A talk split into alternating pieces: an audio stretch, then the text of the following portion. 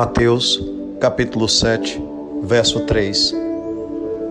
Por que você repara no cisco que está no olho do seu irmão e não se dá conta da viga que está em teu próprio olho? É curioso Jesus fazer essa comparação,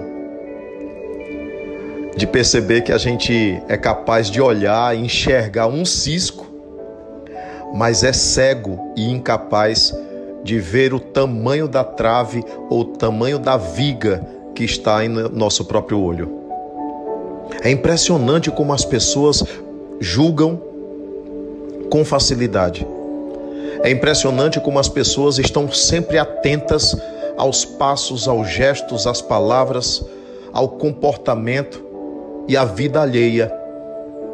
É impressionante como se perde tempo com isso porque ao invés da pessoa estar investindo na sua própria evolução, ao invés da pessoa estar investindo na sua própria autoanálise, em verificar se ela verdadeiramente segue o Evangelho, porque seguir o Evangelho tem a ver com atitude, tem a ver com a palavra, tem a ver com a intenção.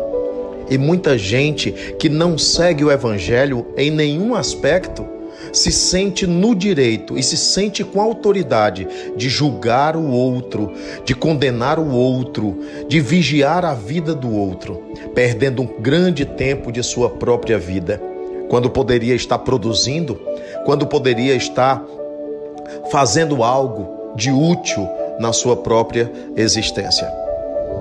Jesus fez essa recomendação exatamente por conhecer cada um de nós então é tão importante aprender a silenciar antes de julgar, refletir antes de julgar, sobretudo porque com a medida que a gente medir, nós seremos medidos.